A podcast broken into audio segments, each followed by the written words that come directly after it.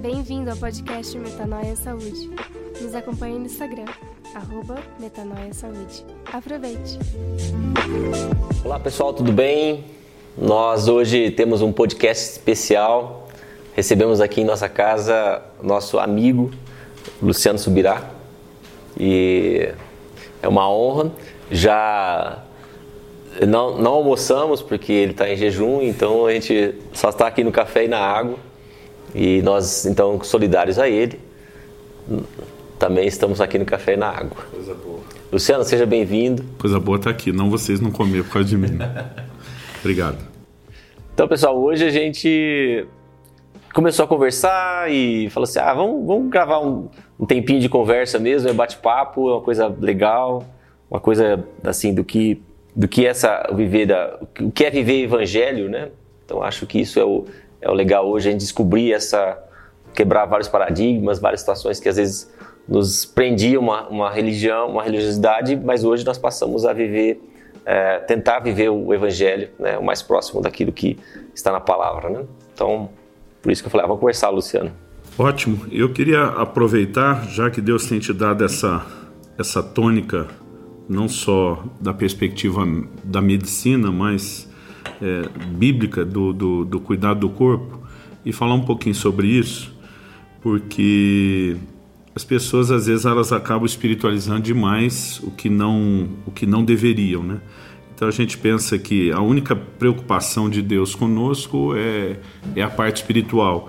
E quando a gente olha para a palavra de Deus, a gente vai ver tanto o aspecto do do cuidado, além do espiritual, do cuidado emocional, como o cuidado do corpo. Né? Então, por exemplo, já vi muita gente que não, não preocupa com a saúde, com essa mentalidade. Na verdade, falar dos outros é, é, acaba sendo clichê. Eu posso começar falando de mim. Durante muito tempo, eu mesmo tive nesse grupo que espiritualizava essas coisas, né?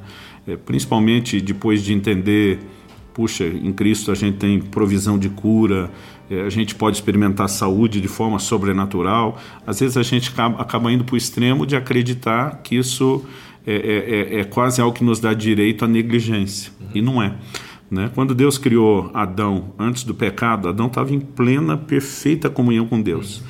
Uhum. Né? Deus olha para toda a criação diz que era bom. Quando olha para o homem é muito bom, mas daqui a pouco Deus diz assim: não é bom que o homem esteja só. Né? E isso significava que o Adão, espiritualmente preenchido em Deus, não estava emocionalmente preenchido. Ele precisava de companhia, ele precisava de alguém. Então, acho que isso é um, uma das provas. A outra, Deus deu alimento, né? mandou o homem comer, ainda que no início essa, essa direção esteja ligada mais à questão da, da das ervas. É, é, a gente não vê menção do homem consumindo carne a não ser depois do dilúvio, uhum. mas Deus mandou, ele tinha que se alimentar. O corpo dele não ia sobreviver apenas porque Deus visitava ele diariamente. Então a gente começa a entender a partir daí que é, é, há conselhos bíblicos muito práticos, né? Você vê Paulo com aquele ministério de cura poderoso orientando Timóteo, toma um pouco de vinho por causa uhum. das suas frequentes enfermidades. Uhum a própria Bíblia fala que da folha da árvore se tiraria remédio. Então, assim, tudo Deus planejou um cuidado e a gente precisa aprender a viver de forma equilibrada. Você entrou na minha vida nesse processo de conversão, né? Eu já eu já estava, começou mais ou menos ali entre 2007 e 2008, eu cheguei a pesar 153 quilos. E eu lembro que um dia uma pastora amiga nossa da, da Itália, Rosellen, ela veio acompanhada de, de, de uma outra irmã da igreja dela, que era uma médica. E eu já tinha ido pregar lá em 2003, depois 2005, fui em 2007, eu acho que elas vieram em 2008, estavam nos visitando. E essa médica olhou para mim e falou: Pastor, cada vez que eu te encontro, o senhor está maior. Senhor já estava grande desde o primeiro, mas cada vez maior. Ela falou: Desculpa, eu sou médica, eu tenho que perguntar. Né? O senhor tem feito check-up? Eu falei: Tem. Eu falei: E aí? Eu falei: Tá tudo bem. Ela me olhou com a cara de não creio. Eu lembro que eu já falei para Kelly: Kelly, pega lá os exames. Ela falou: Não, não, não. O senhor está falando, não, não precisa pegar. Eu falei: Mas você não está com cara de estar tá acreditando. Ela falou: Eu realmente estou espantado, senhor, com esse peso. É, ela não sabia, mas dava para ver a aparência que eu estava muito pesado, não sabia exatamente quanto eu estava, que o senhor esteja bem. Ela falou, mas colesterol, triglicérides, açúcar no sangue, né? E eu acho que essa fase eu devia estar ali pelos meus é, 34 anos, se não me engano, Né? E eu, eu brinco que até pelo menos os 35 a maioria está na fase da imortalidade. Né? Você não pensa no que vem depois, você ainda não é. sentiu nada.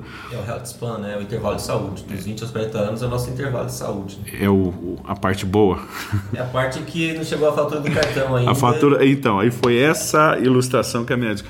Ela falou: olha, o que, que o, o, o, foi um cardiologista que fez check-up? Eu falei: foi. Ela falou: o que, que ele te falou? Eu falei, ó, ele ficou meio bravo. Eu lembro que ele jogou o exame na mesa, assim, do, do envelope, vem rodando, bateu no meu peito. Ele falou, digamos que o senhor tem mais sorte do que juízo.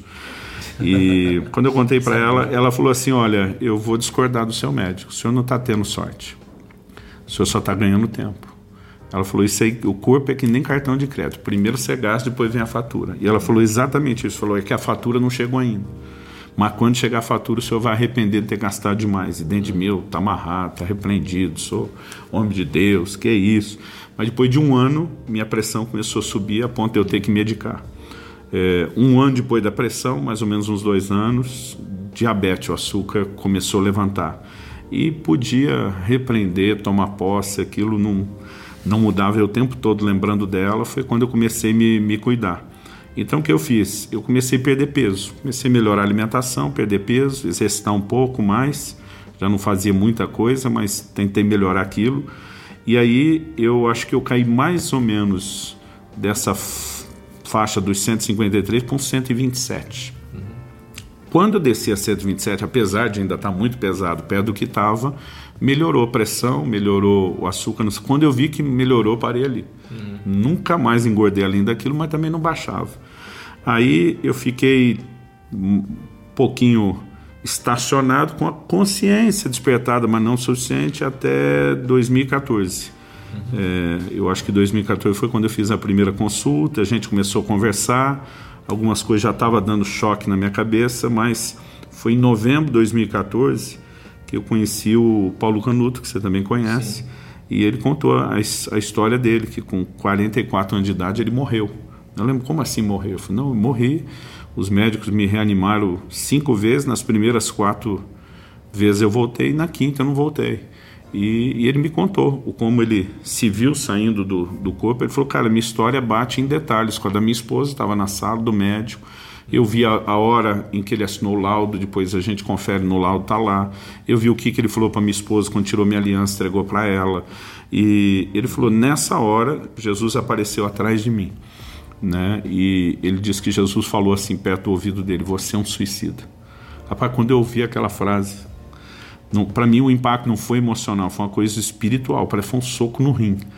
Eu já entendi para onde ia a conversa. E ele disse que Jesus falou assim para ele: Eu tinha uma grande obra a fazer através de você, mas você conseguiu abortar isso porque nunca cuidou do seu corpo. Eu lembro na sala, eu falei, para, você era gordo? Tipo, uhum. quer bater no meu peso? Ele vamos logo. Era. Não, ele falou, eu não era. Mas ele falou, pastor, eu dormia duas, três horas por noite, uhum. porque eu queria fazer vigília toda noite para buscar Deus. Jejuava que nem um condenado. Viajava pregar sem me dar descanso. Né? E na verdade começou a retratar a, a, a, minha vida. Meu volume de jejum não era tão intenso, nem é, mesmo dormindo pouco, eu dormia um pouco mais do que ele, mas eu, eu percebi que eu estava no mesmo caminho. E aquele dia eu fiquei assim tão chocado com a percepção desse confronto. E, e, eu estava assim mesmo, minha cara acho que não escondia o estado de choque. Ele ainda falou para mim, calma que fica pior. Aí ele falou que Jesus mostrou para ele o que seria o velório dele no dia seguinte, né? o que teria sido. Então ele falou para mim, falou, cara, a pior coisa que você assistir é o seu velório. Eu vi as pessoas chorando e aí alguém olhava e dizia, mas o Paulo era uma benção, por que o Senhor levou ele tão cedo? Jesus dizia agora, além de abortar o melhor que eu tenho na sua vida, eu sou julgado por causa de você. Eu não te levei, foi você que se matou, mas agora as pessoas me culpam por ter te levado. Eu lembro que eu levantei daquela mesa e falei para Deus, nunca mais o Senhor vai falar de novo comigo sobre isso. Né? E foi quando comecei a, a, a, me cuidar. Naquela época eu já te conhecia, você tinha sido disposto a me ajudar, e foi aí que eu peguei firme para voltar pelo menos aos dois dígitos. Né? E, e a partir disso começou toda uma mudança. Eu lembro que a primeira vez que você me consultou, eu falei, e aí, doutor, muito ruim? Você falou, olha, eu esperava que tivesse um pouco pior, não que você esteja bom. Mas eu lembro que você ainda me falou, olha, graças ao orto molecular, que nos últimos dois anos e pouco te deu isso e isso, eu fiquei impressionado, porque você falou, tudo que eu estava suplementando, o tempo né, pela análise da melhora do corpo. E eu lembro que você me fez ler um livro que seu médico não sabe sobre medicina nutricional pode estar matando você. Então eu comecei a suplementar, eu, eu mudei a alimentação, é, e isso fez uma, uma revolução na minha vida. Depois disso eu comecei a descobrir uma outra Bíblia. Né? A vida inteira eu li a Bíblia, mas parece que nessa área eu não enxergava as coisas. Então Eclesiastes 7,17 diz, né, por que você morreria antes do tempo, antes da hora? A, a, turma tem assim, ah, quando chega a hora que Deus determinou, não tem jeito, e eu, eu discordo desse absolutismo, desse determinismo, porque Deus disse, honrar pai e mãe a gente vive mais. Uhum. Determinados pecados a pessoa ia viver menos. Então, o, o, o tempo da nossa vida não foi determinado por Deus. Na verdade, a Escritura mostra que Ele queria que a gente chegasse em boa velhice e, e com saúde. Né? E agora a, a, a, forma como a gente acaba vivendo acaba colocando a gente numa rota é, de colisão com o plano e o propósito de Deus, e tem muita gente se perdendo. Então, acho que esse trabalho que você tem feito, usando o conhecimento da medicina, mas ao mesmo tempo o posicionamento bíblico, é de, de suma importância. Eu, na verdade, das minhas descobertas sobre esse assunto, estou escrevendo um livro inteiro. Eu acho que eu preciso de tempo né, para estar tá com, com o peso bem resolvido, estabilizado, autoridade e não, não tenho pressa nenhuma levar isso adiante, mas por enquanto tem servido para minha reflexão. Aí eu comecei a descobrir como essa relação equivocada do homem com a comida é algo sério. Primeiro pecado na Bíblia está ligado à área da comida. Exatamente. É. Jesus sendo tentado de cara, o diabo vem mexer nesse assunto de comida. Uhum. Aí você olha para Esaú, vendeu o direito de primogenitura por causa de comida. O povo querendo voltar para o Egito por causa da comida. Então, quando Paulo fala de alguns cujo Deus é o ventre, às vezes a gente acha que ele está tentando falar só de egocentrismo. Mas não, a comida tem se tornado um ídolo na vida de muita gente e acho que é um assunto sério. Bom, falei bastante, foi assim que eu despertei. Quero testemunhar aqui nos últimos anos a pessoa que mais tem me ajudado a entender esse aspecto de saúde é você, né? E, e aproveito aqui é, para fazer o apelo a quem estiver assistindo o vídeo que vocês puderem aprender com, com Aldrin, com Cristiana, com, com Metanoia Saúde, pode ser uma revolução na sua vida. Obviamente, isso não vai afetar só a sua saúde, vai afetar a sua vida com Deus. Mas acho que esse é o, o resumo principal de como minha vida começou a tomar essa guinada. É tão interessante esse assunto que você falou da questão da, da comida, né? os pecados começando pela comida. A primeira coisa é, que Deus faz é, quando o povo atravessa o Mar Vermelho, ele se deixa chamar por Jeová Rafá, né? o Deus que cura. Mas como que ele coloca essa cura em prática? Ele muda a alimentação. É, é o que hoje nós chamamos de nutrigenômica. A ciência que estuda como o seu aporte de nutrientes vai fazer com que você é, ative ou desative genes. Então, quando Deus faz isso, ele começa a desativar genes de doença naquele povo. Tanto que ele declara, declara se vocês seguirem os meus mandamentos, vocês é, não ficarão doentes, não terão as doenças dos egípcios. É, só para você ver como que a, a Bíblia é um, é um, livro científico. Só que a linguagem que ela foi escrita era própria para aquela época, para a tecnologia daquela época. Então, quando a gente traz isso para nossa época, para nossa ciência atual, nós começamos a ver que realmente é um livro científico. E muitas vezes eu ouvi essa, essa questão assim: ah, não, não, não é um livro científico, mas quando fala de ciência, ela tal, tal, tal, tal. E eu falei, cara, isso não tem nada a ver. A Bíblia é um livro científico, né? Tanto, é, é, não sei se você viu agora que um dos maiores um best-sellers que tem é, chama-se O Jeito Harvard de Ser Feliz. O, o, cara fala, o cara fala exatamente o princípio que Jesus coloca em prática: gratidão. Olha só. Né? Então, aí o cara faz sucesso, falando assim: olha o que eu descobri. Mas na verdade está tudo na Bíblia. E quando a gente começou o, o Metanoia, na verdade foi algo. É, aquele versículo de Apocalipse 19, 10, é, o testemunho de Jesus é espírito profético, é, foi algo que começou na nossa vida. Né? Quando, eu, quando eu comecei a, a, a voltar para esse lado, assim, é, foi exatamente quando João 10, 10, vim para que tenha vida abundante.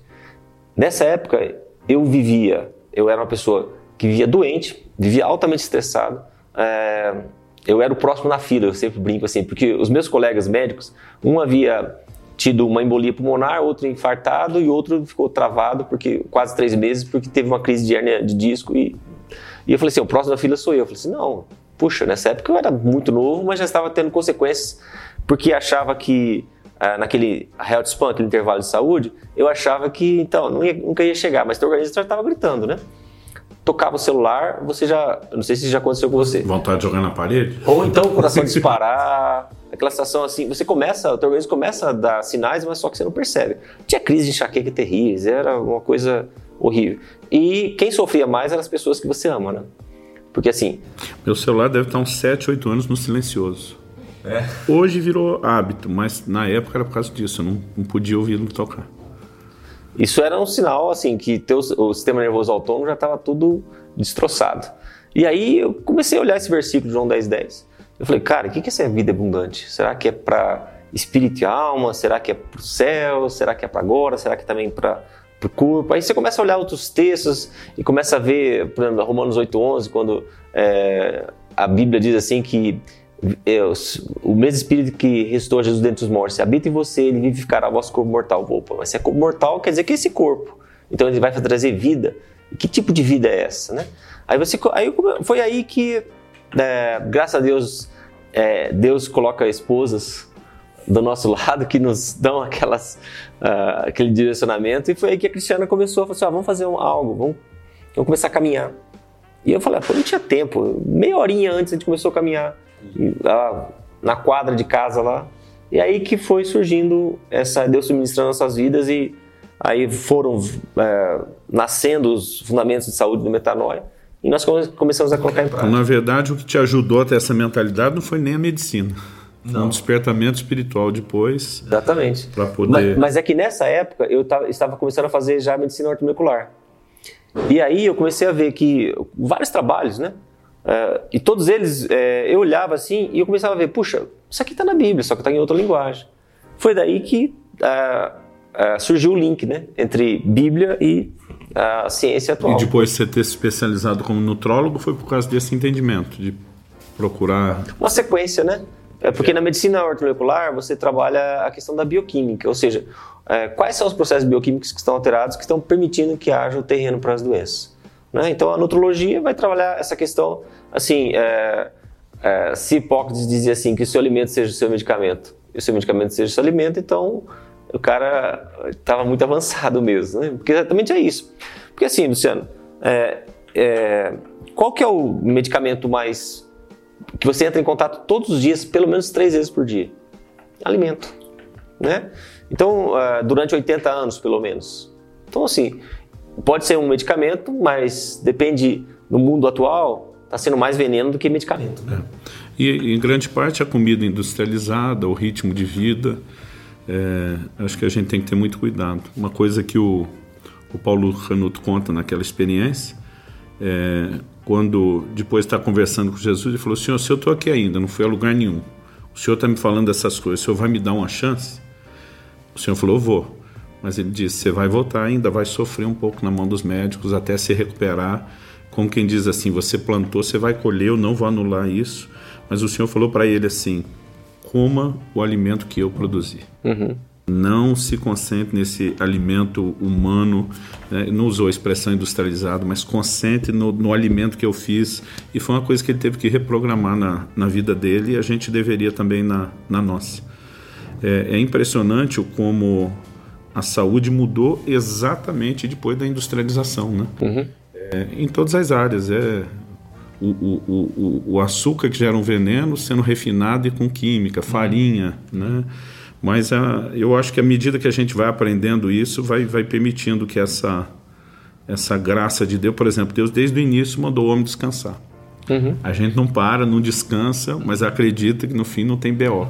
Uhum. Lá, lá, no Sul a gente usa muito o termo BO, né? o boletim de ocorrência. Uhum. É, é, é, mas na verdade a Bíblia é muito enfática: tudo quanto o homem semear, isso vai uhum. ceifar. Então isso é no mundo espiritual, isso é no relacional, isso é nas atitudes. E eu louvo a Deus por ver assim uma, uma geração que começou a entender um pouco melhor isso.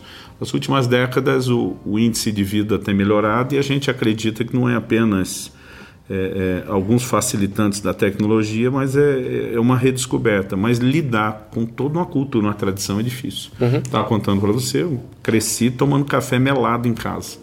Sim. Né? A gente não, não consegue conceber, às vezes, a ideia de dizer, poxa, eu vou tirar o açúcar. E depois que você tira e acostuma, né, você se vê do outro lado. Agora não consigo, é o outro.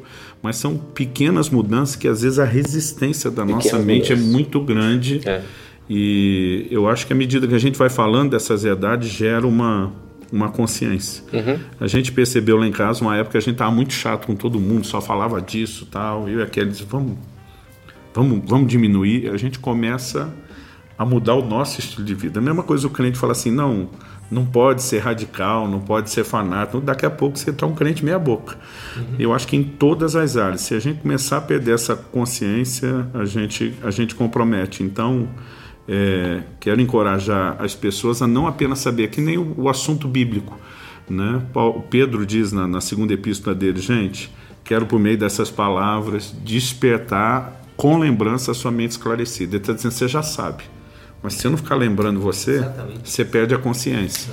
Né? Então, eu acho que é uma coisa boa, não importa se quando eu estou com vocês, a gente está falando de coisas que eu já sei. Que negócio parece que vai uhum. avivando. Então, quero encorajar o pessoal que está ouvindo, assistindo, né, a manter essa frequência, acompanhar com regularidade esses ensinos, esse compartilhar, porque além do esclarecimento, mesmo naquilo que a gente já entende, a gente precisa dar essa, essa avivada. Uhum. Verdade. E, e, assim, você falou uma coisa interessante, Luciano. É, às vezes, a nossa mentalidade de, de, cristãos, a gente pensa só no milagre, né? Uhum. Eu vou receber. Você falou que Jesus não anulou do, do Paulo, né? É, às vezes a gente pensa só aquela questão do, do, ah, eu vou receber o um milagre. Muitas vezes a gente ouve assim, ah, o meu milagre, tal, tal, tal. É, mas a gente não, não, não coloca em prática ou não, não, não valoriza o milagre do cotidiano, né? Você ter, né? Então e o, o, fato de que Deus estabeleceu os princípios e espera que a gente cumpra. Né? Foi que nem agora, no início da pandemia, a gente tomando medidas de precaução como igreja, suspendemos os cultos. Eu lembro que o irmão falou, não crê na proteção de Deus? Eu falei, gente, a mesma Bíblia que fala de um Deus que protege, mostra o diabo tentando usar essa ideia de proteger para pular do pináculo do tempo. Jesus diz, não tentará o Senhor teu Deus. Né? No Velho Testamento, por exemplo, Deus dizia, se você construir uma casa, um terraço, né, você tem que fazer um parapeito. Se você não fizer alguém cair de lá, a responsabilidade do sangue é sua. Deus está dizendo, não me culpe de não ter protegido se você negligenciou. Então, a gente vê ao longo da Bíblia, se o Senhor não guardar a, a, a cidade, vão vigia a sentinela. Deus guarda, sim, mas ele tinha sentinela? Tinha. Você querer ter só a sentinela sem Deus, está errado mas ter só Deus sem a sentinela também. Então, é, é, a falta de equilíbrio nessa área, eu acho que tem nos, nos, nos prejudicado. Então, a gente quer jogar tudo para Deus, coisa que Ele está dizendo, ó, eu, eu já joguei para vocês.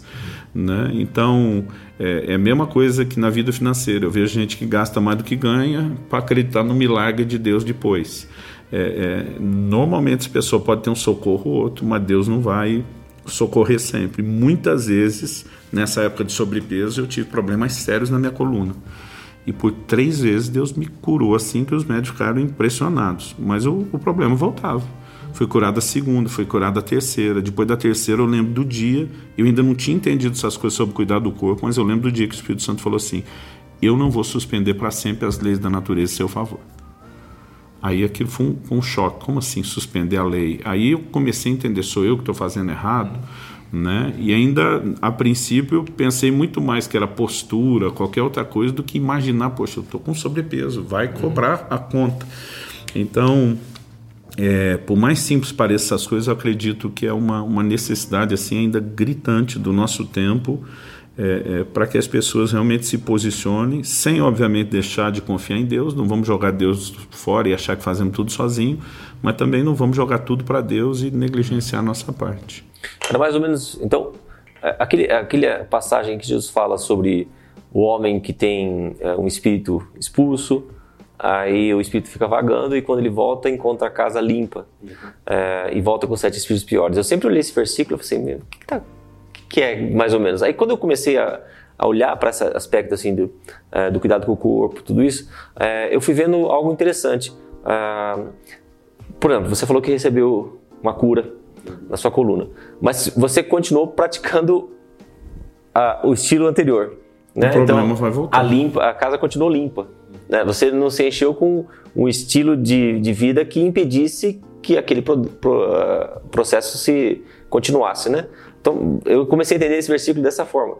A gente recebe o milagre, recebe uma cura, mas a gente continua vivendo o mesmo estilo de morte. Né? É, eu falo que ah, normalmente hoje a gente não está vivendo estilo de vida, a maioria de nós temos vivido estilo de morte. E aí vem a, vem a enfermidade e normalmente ela vem pior, né? porque você é, perpetua o processo e faz com que uh, algo é, fique mais é, agravado. Né? Então eu comecei a ver esses versículos assim, cara, como a, Bíblia. É, eu entendo que quando ela fala, por exemplo, Romanos 12, 2, não vos conformeis a esse mundo, mas transformados pela renovação da vossa mente. A gente pensa que essa renovação da mente é somente algo espiritual e emocional. Mas quando você começa a funcionar segundo a mente de Cristo, essa, essa renovação da mente acontece na mente física, né? Porque você desarma os hormônios de estresse. Esses hormônios de estresse eles bloqueiam a formação de é, o fator de crescimento de neurônios. Ou seja, você está num padrão fora do padrão bíblico, você bloqueia a renovação, a neuroplasticidade. E aí, quando você começa a, a funcionar segundo o padrão bíblico, é, normaliza os hormônios de estresse, aí o que acontece? Volta a produzir esse GNF, fator de crescimento de neurônios. Aí sua mente renova no físico também. É uma coisa. É, então, quando a Bíblia fala, ela fala nas três áreas, né? Espiritual corpo, né? Certeza. E o, o entendimento, eu acho que além daquilo que a própria, a própria Escritura diz, é, Deus disse no, no, tempo do fim a ciência se multiplicaria. Poxa, hoje a gente tem tanta informação, a gente consegue entender tanta coisa, né? mas às vezes a gente não valoriza isso. É, é, eu costumo dizer, aquilo que para a gente é importante, a gente dedica tempo. É, quando eu vejo gente dizer, não, não, não tem nem tempo para me preocupar com esse tipo de coisa, eu digo, olha, é, em algum momento você vai pagar uma conta mais cara. É, a gente dá muita desculpa, eu já dei muito. Eu lembro de uma vez, não, você começa a fazer essas dietas, porque aí você tem que reverter o tempo perdido depressa. Aí eu, eu lembro da gente dando desculpa, não, você vai gastar muito mais é, com comida, na hora de começar suplemento, né? Ah, custa. Mas, na verdade, o que você investe numa área, você vai deixar de perder em outra. É, a gente percebeu agora, por exemplo, na, na, na, na pandemia, como o hábito de comer em casa torna tudo muito mais barato do que só uhum. comer fora. Além de que você ainda escolhe, pode comer de forma é, é, saudável. Então, na verdade, eu acho que a gente podia até melhorar essa, essa conta e dizer que comer saudável pode sair mais barato. É, o, o, investimento em suplemento custa menos do que depois em remédio, e, e, e, são, são equações simples que, se a gente não fizer, a gente fica lutando contra, diz, não, não dá, não posso. Eu, pelo menos durante muito tempo, é, evitei isso. Depois eu tomei a decisão, falei, não, se a saúde é importante, é, eu vou investir nisso. Né? Então, assim, é, é, à medida que a gente vai mudando a, a mentalidade, isso nos ajuda. Agora é um aprendizado, né? Eu estou. Eu tô indo engateando. Chego lá onde você está indo. Quando a gente mudou para cá, é, eu até fiz a pergunta para Deus. Porque na época eu tinha uma, uma, um conceito assim: puxa, gordura é coisa ruim. Né? No começo era assim. Na alimentação. Na alimentação. E aqui em Minas usa muita gordura. Né? Principalmente a, a banha de porco é algo muito comum aqui, né? Então, é uma comida bem, é, vamos dizer assim, pesada. E aí eu falei assim, Deus, por que, que o Senhor me trouxe para cá, né? Tal, tal, tal. Desafio tal. Mas só que eu comecei a ver que eu tinha muitos pacientes que eram. Ah, as famílias chegavam e falavam assim: ah, não, minha avó viveu até 90 e poucos anos, tal, tal, tal. E comecei a consultar vários velhinhos mesmo. E eles lúcidos e, e tal.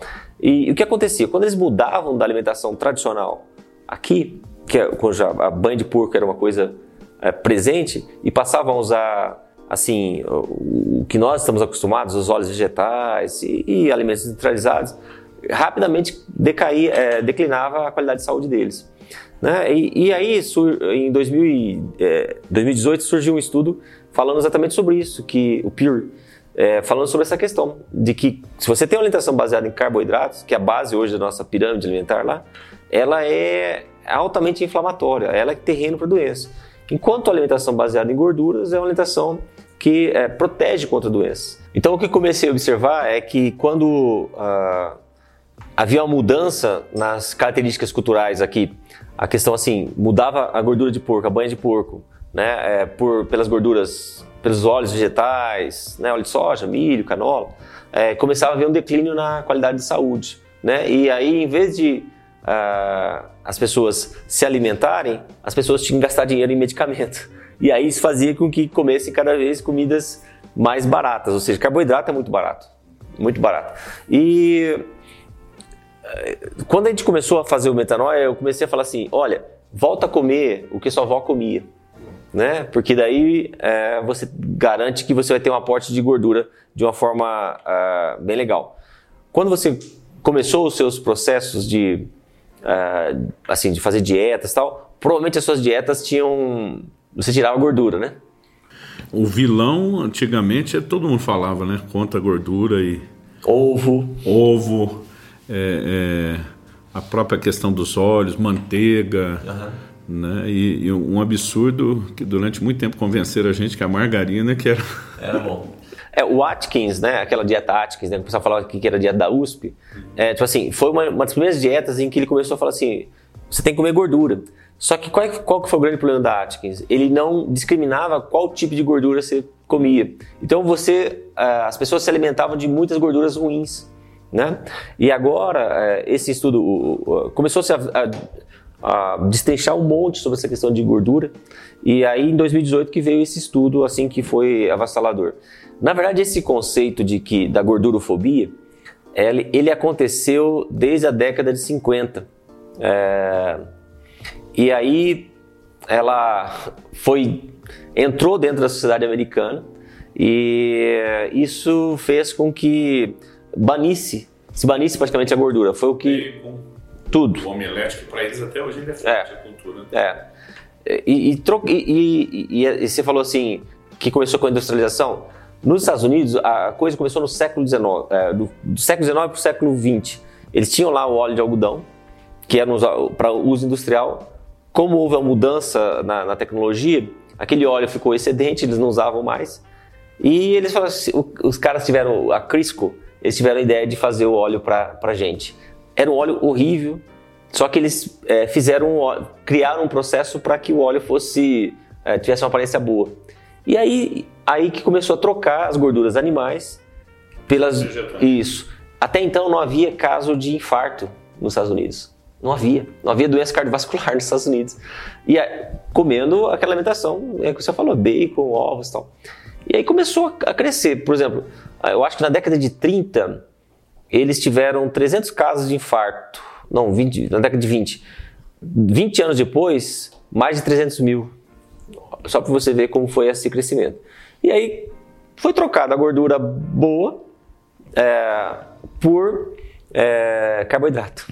Né? Então, quando você compra um light, eu falo assim: ah, você paga para ficar doente. Porque o light ele troca a gordura por um carboidrato. Né? É, e isso gera muita inflamação.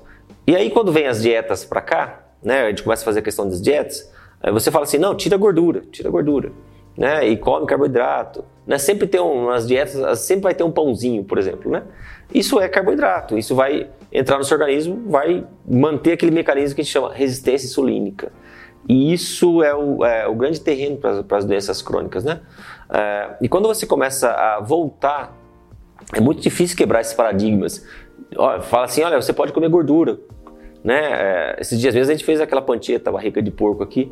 Quando a gente falou, ó, a gente fez pancheta, eu falei assim, nossa, o senhor come isso? Né? É, e aí, às vezes, quando eu estou ministrando, eu falo assim, é, doutor, picanha... Eu, eu tô rindo que toda vez que a gente tá comendo, a gente fica de olho no senhor. então, o pessoal falava sobre, eh, quando eu falava, ministrava sobre, eh, nas ministrações eu falava assim, ó... É, você pode comer picanha, a gordura da picanha pode comer. O pessoal vai dar glória a Deus, aleluia, né? Então era uma, era uma das manifestações espontâneas. O problema é que, junto com a picanha, o pessoal toma Coca-Cola, toma algum refrigerante, uma coisa assim. E aí o carboidrato está junto, né? Então, quando você é, começa a fazer essas mudanças de paradigmas, né? Por exemplo, muitas vezes quando é, você só se alimenta com essa alimentação com gordura, né, uma proteína e carboidrato na forma de fruta, verdura e legumes, você come muito menos. É bom lembrar que tem o carboidrato bom, né? Sim, que, você tá que são, as, é, exatamente, são as fibras, né? Hum. O problema são os carboidratos líquidos, né? Que entram aí como caixa 2. Esse organismo armazena, mas não entra muito na conta, mas está armazenando, né? E... Então quando a gente começa a, a, a verificar essas, essas é, essas quebras de paradigmas é, que está acontecendo na sociedade em geral, mas entre os cristãos às vezes é, isso é mais é mais reticente, né? Talvez aquele aquela aquele ditado que fala assim que é, crente come, come muito, né? Não é, fuma, não bebe, mas come. É. Então, assim, talvez isso seja é, um paradigma um pouquinho mais difícil da gente quebrar. Por isso, talvez por essa questão da gente cuidar é, só de espírito de alma, talvez uhum. deixar o corpo para meio de lado. E, e, a gente ouve tanto algumas coisas que acredita, como essa questão aí da, da gordura, né? Eu lembro nas primeiras vezes você me falando, sugerindo mudar a alimentação, é, a gente vai assim meio com, com medo de, cara, será que é bem assim?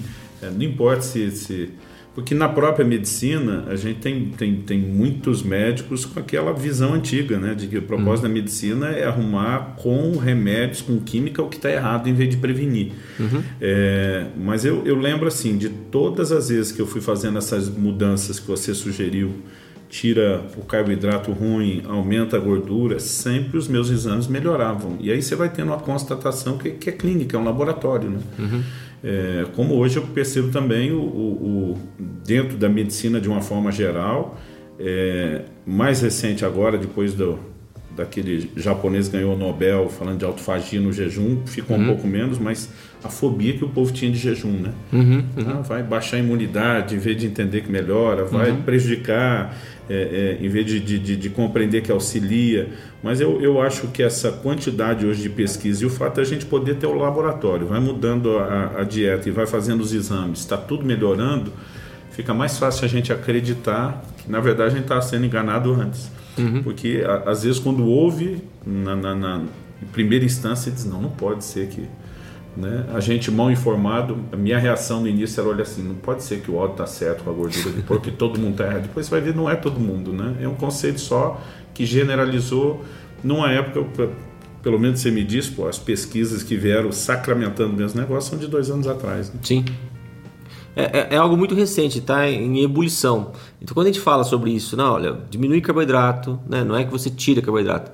Mas se você fizer, por exemplo, uma alimentação mais ou menos nessa proporção, 60% de gorduras, gorduras boas. Né? Não adianta você comer gordura ruim. Né? Uma delas você falou a margarina. Hum. Né? Então, é, não adianta você comer os óleos é, é, hidrogenados. Né? Todos esses óleos, assim, de soja, de milho, canola. canola. Né? E eu achava é. a vida inteira que canola era uma planta e não uma sigla do é uma Canadian sigla. Oil, Oil uh, Low West. É, isso aí. alguma coisa assim. É. Porque eles botam o desenho de uma planta e a gente ainda achava Acha que, era aquilo, que é aquilo lá. Né? É, é, assim, se você fizer ovo com banha de porco, ela não vai dar placa ateromatose. Se você fizer ovo com canola, vai dar placa de ateromatose. Então o problema não é o ovo, o problema é o que vai, com o que, que você prepara o ovo. Então o ovo acabou sendo vilão porque era frito e preparado da forma errada. Exatamente. Okay. Então assim, é, a propósito, é, a banha de porco é excelente para fritura, né? Uh, então, essa, essas. Uh, então, está tendo uma ebulição dentro da área de nutrição, essa parte de nutrologia, exatamente por causa disso. Porque uh, cada vez mais as pessoas. O objetivo de tirar a gordura era que as pessoas iam ficar, não iam ficar doentes. As doenças cardiovasculares, diabetes, tal, tal, tal. Só que o que aconteceu eh, foi o contrário. Né? foi igual a garrafa de Coca-Cola, né? de refrigerante. ela só foi crescendo de tamanho e a, o, o índice de doenças cardiovasculares só foi aumentando. conforme... quando eu era criança, uma garrafa de um litro era chamada família. Exatamente. Era a família inteira. No domingo. No domingo. E sobrava para noite. Só tava no domingo. E sobrava para noite. Porque a gente tinha que pôr a colherinha, colherinha para sair o gás. Exatamente. É, depois você vê, por exemplo, chegou-se ao ponto, é, eu lembro nessa fase aí que eu estava muito com, com, a vida desengrenada, eu conseguia tomar uma garrafa de dois litros sozinho. Né? Então, assim, a gente foi muito longe. Mas a, a, a, gordura, doutor, podemos aproveitar e falar um pouquinho do ovo? Eu lembro, Não. assim, primeiro jejum longo mesmo que eu, que eu fiz, é, eu achei engraçado que na volta a minha vontade de, de comer mudou completamente. Então, eu estava assim, na última semana de um jejum de, de 40 dias que eu fiz, e aquele querendo me agradar dizia: quando você voltar, o que, que você quer comer? Para ir me organizando, o que, que você está com vontade? E eu ria, eu dizia, amor, com vontade de comer giló. berinjela, abobrinha. Ela olhava e dizia sério, dizia sério, dizia, mas pensa uma proteína, que acho que ela pensava carne. Eu lembro que eu falei para ela assim, shiitake na manteiga. E ela dizia, meu Deus, quem é você? O que, que aconteceu aí? E, e eu cheguei até a te perguntar, né? Porque assim, é, eu lembro que eu fiz uma dieta de 40 dias, depois eu entrei nesse, nesse jejum. Ao todo foram mais de 30 quilos que eu perdi. Mas quando eu voltei, eu tinha vontade de comer manteiga de colher, de beber azeite no, no copo, uhum. queria comer abacate, nós tudo fonte de gordura. Aí você falou, olha, quando o corpo está desintoxicado, é, é, a vontade de comer ela é, ela é mais, ela tem mais credibilidade. Porque quem está comendo tudo errado, ele tem vontade de comer o chocolate, o açúcar, ele está uhum. viciado em outra coisa. E, e é desde, a compulsão, né? E desde é essa experiência dos jejuns, todo jejum prolongado que eu faço, a minha vontade de comer ovo, ela, ela sobe é, meu, eu oprimo meus filhos, fico falando para eles: ovo é vida. e é, no início da brincadeira era para falar mesmo que uma vida ia nascer a partir do ovo, mas depois é a gente começando a ver é, é, que é um alimento saudável, que se for preparado da forma certa, não errada. É, queria que talvez aí antes de terminar você falasse um pouquinho do ovo, me ajudasse a. É, você, você resumiu a bem. Convencer meus filhos que vão assistir o senhor falando isso. Você resumiu bem o que é o ovo, né? Dali vai surgir uma vida, dali vai surgir um pintinho. Então, assim, tudo o que precisa para a vida tem naquele, naquele negocinho amarelo e branco, né? É, assim, o, é um dos alimentos mais ricos, não é? O, é o segundo melhor alimento. O primeiro é leite materno, o segundo é ovo, né? Então, não tem, assim, é, nenhum que discutir sobre a qualidade nutricional do ovo. É, a, a, a, proteína dele é albumina, que é a proteína que a gente tem no nosso, nosso sangue. Manter o, o, a rigidez ali do, do, do, nosso sistema circulatório, você precisa de albumina. Né? É, a gema ela vai ter é rica em colina. Colina é uma das substâncias, dos aminoácidos que entram na formação de membrana das células, entra na formação de neurônios. E é rico em luteína e zeaxantina. Então, assim, você quer ter saúde no olho? Então, é uma das principais fontes. É, além da questão da gordura mesmo do ovo, que é muito saudável.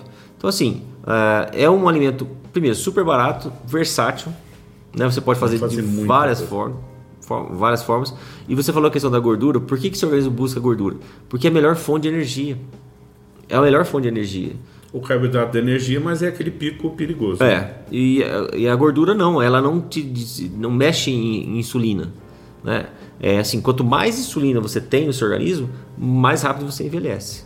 É, e o ovo, como ele tem essa característica também de não mexer em insulina, ele vai fazendo é, assim, te dá material para construção de neurônios, neurotransmissores, músculos, hormônios é, e ao mesmo tempo faz com que o seu organismo tenha aquela saciedade, né? É, e mantém você é, é uma proteína de alto valor nutricional, né?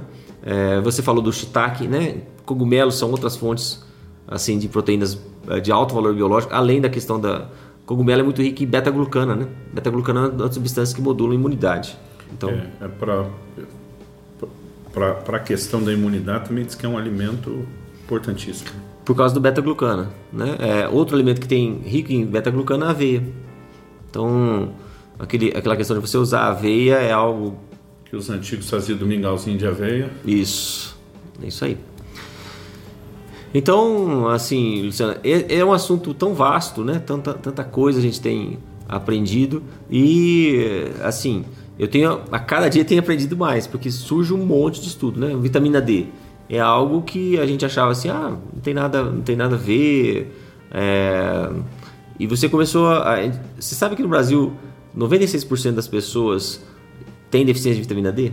Nós somos, nós somos. Eu moro em Curitiba, que a gente já não toma o sol que deveria é. e, e, a maioria dos é. curitibanos tem deficiência. Eu achava que era algo local. Não. É, é, algo, infelizmente, um país tropical, a maioria das pessoas tem deficiência de vitamina D. É, talvez um dos fatores seja a disseminação do uso dos bloqueadores solares, né? Uhum. Dos protetores solares. Porque a, a pessoa vai na praia, ela já vai lambuzada com o protetor solar. É, eu faço uma seguinte comparação.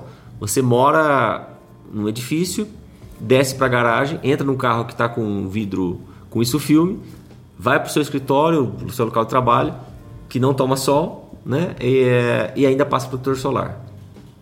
Adianta você morar numa cidade, sei lá, igual Pará, Belém, não adianta. porque você não tomou sol.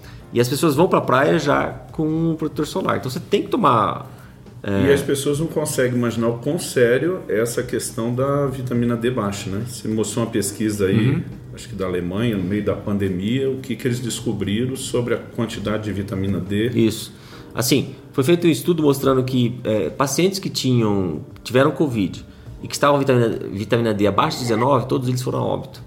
Acima de 34, nenhum deles vai a óbito. Você pode ter o Covid, mas não vai a óbito. E aí acima de 50, você praticamente não tem nem pode se contaminar, mas não tem nem sintomas. Então, porque na verdade ela não é vitamina, né? Ela é um hormônio. É um hormônio. É um hormônio. É um... já mudou oficialmente essa categorização, né? De, de ainda, ainda, ainda, não, continua sendo chamada de vitamina D3, né? Mas assim, é, todas as células do seu corpo têm um receptor para vitamina D. Então, a importância dela. É, ela não age somente nessa questão de calcificação dos ossos, mas ela é, age principalmente em questão de imunidade, né? Então, tem vários trabalhos mostrando é, sobre a questão do uso dela em doenças autoimunes, por exemplo, esclerose múltipla é uma delas, né? Vita, é, então você tem aí o efeito de proteção com a vitamina D. Então são, são é, várias coisas que têm surgido. Né? É, essa questão de você trabalhar a prevenção, né? que é muito mais fácil é, você cuidar antes que haja uma lesão, quando só há alterações na função. Né? Então, quando, e quando você faz essa, esse estilo de vida saudável, então você age muito na prevenção, né? para você não ficar doente. Eu entendo que a, a maioria de nós hoje estamos sobrevivendo até morrer, né? E eu todos os dias eu faço uma oração, Deus, eu vou viver até morrer. Amém. Então essa é, aí eu tenho que tomar uh, eu tenho que tomar as atitudes para que isso aconteça, né? E por isso que é importante a questão uh, de você saber lidar com o estresse, de você a questão da alimentação, de você a questão do sono, né? Você falou, Paulo Cano dormia duas, três horas, né? Sono é algo que se você não faz sono, você não produz hormônio de crescimento né, que é o que faz a regeneração de todos os tecidos. Né? Então, por isso Você que... deu um exemplo uma vez, eu não quero avançar o, o horário que eu não sei como tá, mas eu achei fantástico. Você falou para pensar no, no sono como os parques da Disney, né? Que é, abre todo dia, aí. mas tem que ter manutenção tem e limpeza de noite. E aquilo, na minha cabeça, tem muito sentido, porque assim, eu sempre fui meio hiperativo e durante muito tempo a sensação que eu tinha é que o sono era perda de tempo. E aí depois você começa a perceber que economizar em coisas essenciais custa mais caro depois. A Bíblia diz: se tiver embotado o ferro, falando do machado, você tem que pôr mais força. Mas a Bíblia diz: a sabedoria é proveitosa para dar prosperidade. Então, se o cara para afiar o ferro, aquele tempo de afiar o ferro não é perdido. Uhum. Na verdade, ele vai produzir mais, gastando menos energia se fizer isso. E às vezes a gente olha para o dormir e o descanso da mesma forma, né? Tô, é. tô, perdendo tempo em vez de entender que aquilo nos tornaria não só mais eficientes, mas mais duráveis. O que que acontece assim, se você der essa versão 30, 40 segundos durante a noite, durante o sono, com o corpo, em termos da saúde? É, é no sono é que você faz fixação de memória, né?